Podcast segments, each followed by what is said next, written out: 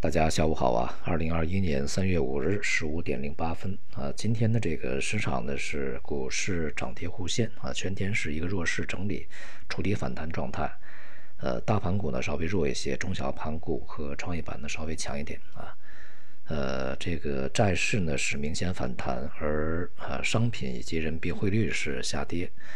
呃，基本面上呢有一些信息还是很重要啊，一个呢是。这个政府工作报告呢，在今天啊出来了一些细节，在里面呢可以看到这个几个重要点啊。呃，首先第一个呢是经济仍然设置了一个增长目标啊，这个增长目标是百分之六啊，GDP 这个目标呢，呃，实际上还是非常低的一个目标啊，因为我们去年呢这个基数是相当低的啊，所以说今年。呃，在之前的预期呢，都是以百分之呃九左右，甚至百分之十啊这样的一个增长目标来去设定啊，所以呢，百分之六是一个呃，可以说是一个象征性的一个目标啊，它这个目标呢，呃，相对来讲低得多，那么也就意味着在未来会逐步淡化 GDP 增长的这么一个呃指标哈。呃，但是呢，也还是在呃整个发展过程中，还要有一个适当的经济增长规模啊，这是延续之前的政策的一个惯性啊，或者说是一个这个之前的这个路线的一个呃持续性啊，呃象征意义更大一些。那么另外呢，就是从财政方面，今年赤字呢是啊三点二，去年是这个三点六啊，这个是下降了不少。呃，那么也就是显示呢，我们的政策它在转弯，但是不是急转弯啊？它没有到三呢，或者是更低啊。与这个货币政策是一样的啊，它也是在这个撤出啊非常积极、非常宽松的状态啊，但是呢不是那么急。同时呢，安排这个地方的啊专项债的发行是三点六五万亿啊，去年啊是三点七五万。只比去年呢少了一千万啊，这个数字呢还是相当可观的啊。我想呢也是于，呃，在经济这个平稳以后啊啊，整个在今年的，无论是地方政府债务还是企业经营以及税收啊层面都有一些压力啊，所以，呃，应该保持一个平稳过渡啊。这里面呢会有一些置换存在啊。从这个数字的角度上来看，应该是一个好事儿啊，以至于今年的经济。不会有特别大的颠簸啊，或许呢也是为了可能会面临的一些这个不确定性啊，呃，给予一些预先的一个这个安排啊。因为全球的经济复苏还不稳定啊，我们中国呢也会受到整个大的一个环境的影响，尤其是在稳定就业这个层面呢，还是工作相当艰巨的啊。因为现在就业的增长呢还没有那么的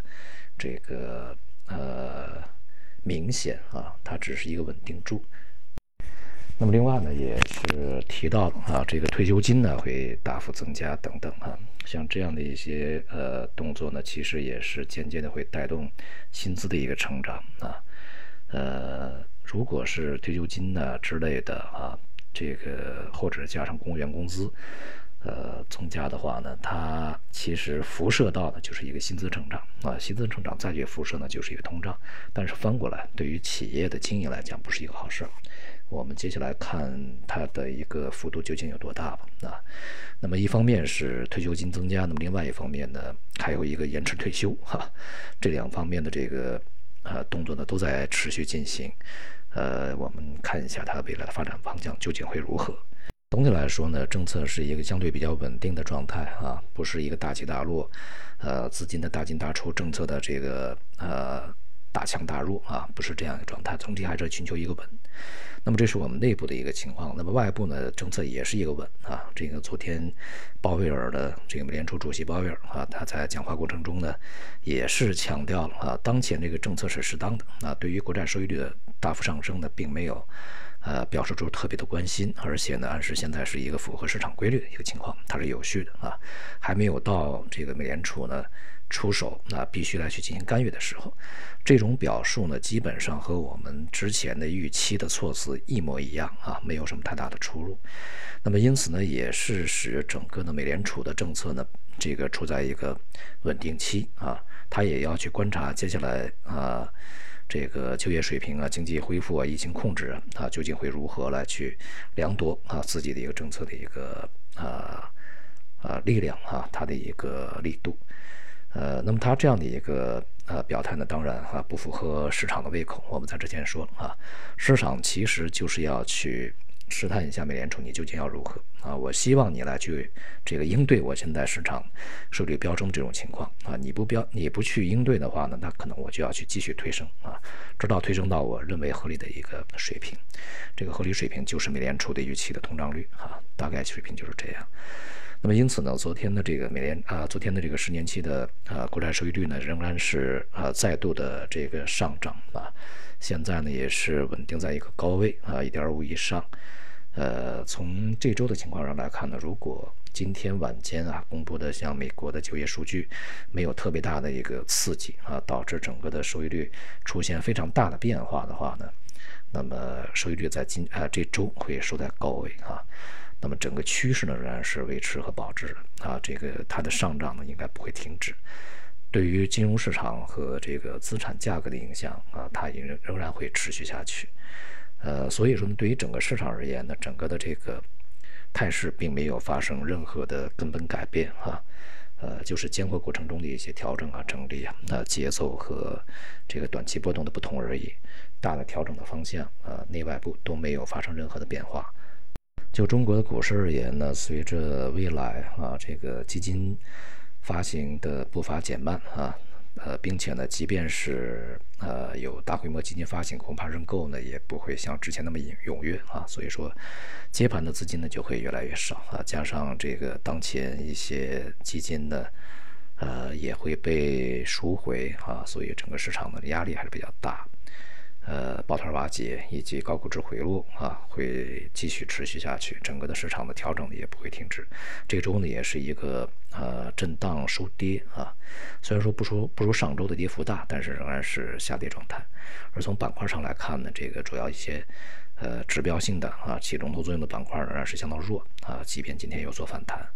而这个显示出韧性的一些板块呢，就是一些与周期不太相关的啊，或者说是。这个典型的这个防御板块啊，以及疫情这个受损，现在呢反而是会啊遇到啊受到比较强的这个支持的一些板块呢会比较好一点，仍然是那些啊。而在今天呢，这个资源类的啊板块也是大跌啊，比如说有色和钢铁啊，今天跌幅是比较大，这与在啊这两天大宗商品的下跌有很大关系啊。一方面呢是有色啊。在这周啊，跌幅是相当巨大啊，有一些这个品种呢是连续跌停状态啊，而钢铁呢也是由呃高位大幅回落，整体而言呢，有色、黑色、化工啊都是相继走的比较弱一点，